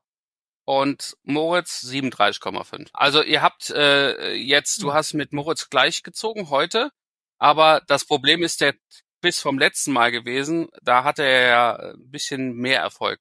Aber insgesamt wart ihr heute eindeutig besser als beim letzten Mal. Immerhin neun von zehn oder fünf von zehn ist besser als letztes Mal. Was war da? Es war immerhin auch ein Lied. Drei von zehn und das Maximum Ja. war sechs Also von ich meine, zehn. ich, ich bin mit dem Unentschieden jetzt äh, zufrieden. Das ist in Ordnung. So, pass auf, die Liste von Haddocks Unfällen. Ich habe nur kurze Stichwörter. Autodach, Sprudel ins Gesicht. Autoausstieg, Bienleins Begrüßung. Löschschaum, Kabel in Schutzanzug auf Arsch fallen, rote Lackierung in Gang umgehauen, hinsetzen ohne Stuhl, Bienlein, Bienlein haut Pfeife aus Mund, stößt Kopf unter Schreibtisch, verbrennt sich den Hintern, Bienlein zieht an Bart, Bienlein haut Hörrohr ins Gesicht, Mäuse im Re Raumausanzug, Tür zu niedrig Kopf, Antenne Kopf, prallt auf Motorhaube, lehnt an Wagen, der fährt weg, erschreckt Mhm. sich vor Kameraschlange, Bienlein spuckt ins Gesicht, kniet in Explosion, verheddert sich in Geisterkostüm, Bienlein umarmt zu hart, stößt gegen Tür, rennt gegen Tür, äh, wird in Tür eingeklemmt, Tür stößt gegen Hintern, Korken im Hals. Puh, 29 war meine Zählung. Da würde ich jetzt einfach das Schlusswort dranhängen. Das ist wunderschön. Denn äh, diese Reise auf den Mond, die kann ja mit so vielen Unfällen auf der Erde von Haddock einfach nur noch gut gehen, weil da hat jetzt so viel positives Karma, das da ausgespielt werden muss. Das wird auch reichen, um äh, den Aufenthalt außerhalb der Rakete im Weltall irgendwie gut zu überstehen. Und ob das tatsächlich so ist, das sehen wir in der nächsten Folge. Schritte auf dem Mond.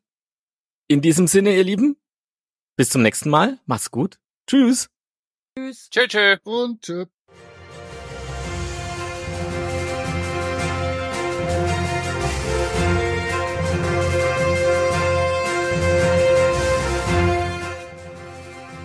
Der Mühlenhof Podcast macht Schritte auf dem Mond. In der nächsten Folge.